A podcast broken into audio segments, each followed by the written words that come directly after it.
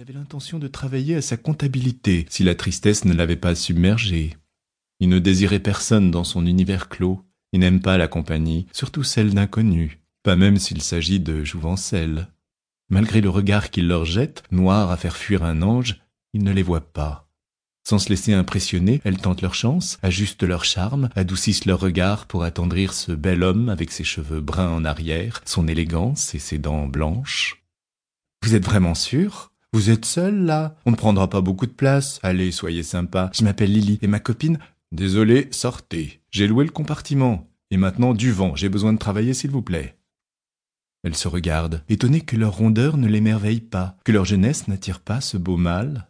Marc se lève, une arbalète tendue, les chasse d'un geste vif de la main, sortit des filles, rayez les visages, ignorez les corps.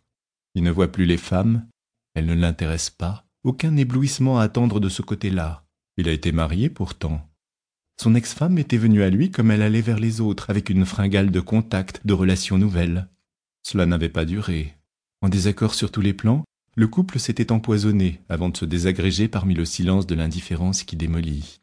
Sans enfant, rupture et divorce n'avaient été que trop faciles. Son ex n'avait été ni exigeante ni capricieuse. À se demander pourquoi il s'était marié. Il n'a plus rien tenté par la suite, rien cherché, aucun intérêt pour une relation, pas même dans le sexe. Depuis combien de temps n'a-t-il pas eu une aventure?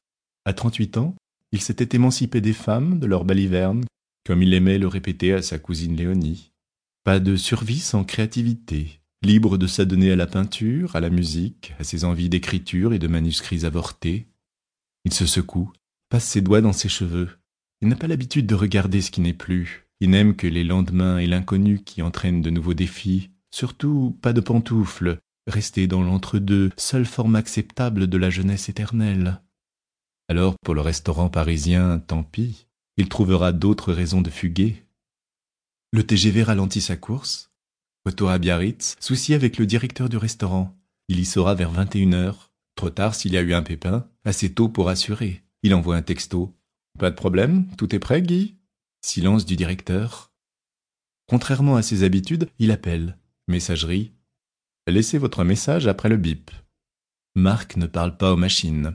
Impuissance. Attendre d'arriver et se précipiter sur place? Virer c'est incapable? Trouver quelqu'un d'autre? Marc aime les défis, non les obstacles. En poussant la porte de son restaurant, il serre les dents en apercevant le directeur qui fonce sur lui en criant Trouvez-vous un autre pigeon, je ne digère plus vos textos. Jamais vu ça, un mec qui ne communique qu'en texto. Moi je suis normal, je parle avec ma bouche et je téléphone au besoin. D'un geste théâtral, Guy jette sur la table de l'office le registre des réservations. Il a parlé en gesticulant, tranchant l'air avec le gros cahier qu'il tenait à bout de bras. Tout son corps participe au risque de briser des objets. Il est vulgaire, incompétent, vaniteux. Marc n'aura aucune difficulté à lui trouver un remplaçant. Il est resté muet durant la diatribe de son ex-directeur. Heureusement qu'autour de Guy, l'équipe assure. Le chef, placide, ne s'occupe pas des querelles. Il concocte, mitonne, touille, goûte, donne les ordres et envoie. Une soirée ordinaire. Les clients affluent et durant le service, Marc note des détails inquiétants, comme une bouteille de vin débouchée à l'office et non à la table des clients par un sommelier qui s'est fait attendre plus de cinq minutes après le choix. Les serveuses se font prier, ne sont pas assez empressées.